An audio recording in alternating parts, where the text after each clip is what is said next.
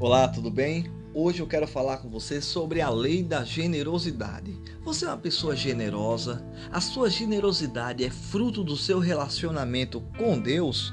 Hoje a meditação está por conta do Provérbios capítulo 11, verso 25. O generoso prosperará. Quem dá alívio aos outros, alívio receberá. A Bíblia recomenda que sejamos pessoas generosas, com alegria e desprendimento. Esse tipo de atitude se manifesta de dois modos. A pessoa não se apega ao que tem e não se incomoda com o que os outros têm. Havendo generosidade, a pessoa está disposta a doar a dar graciosamente o que possui quando percebe que alguém está precisando.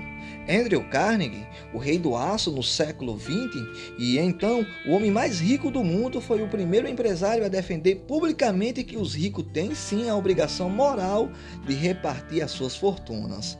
Ele ajudou a construir 2.800 escolas, biblioteca, museus e em 1901 vendeu a sua siderúrgica por 480 milhões de dólares e até a sua morte em 1919 já tinha doado mais de 350 milhões. É dele a frase: "O homem que morre rico morre desonrado".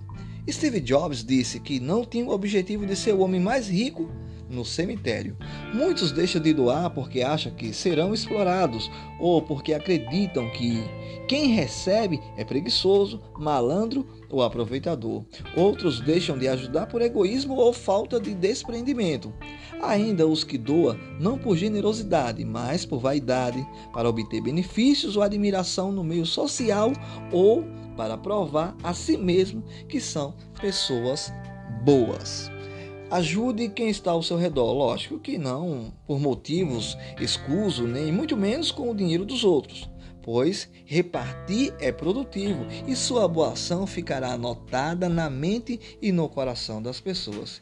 Que Deus o abençoe e que você seja uma pessoa próspera, abençoada para abençoar aqueles que necessitam de você. Um lindo e maravilhoso dia.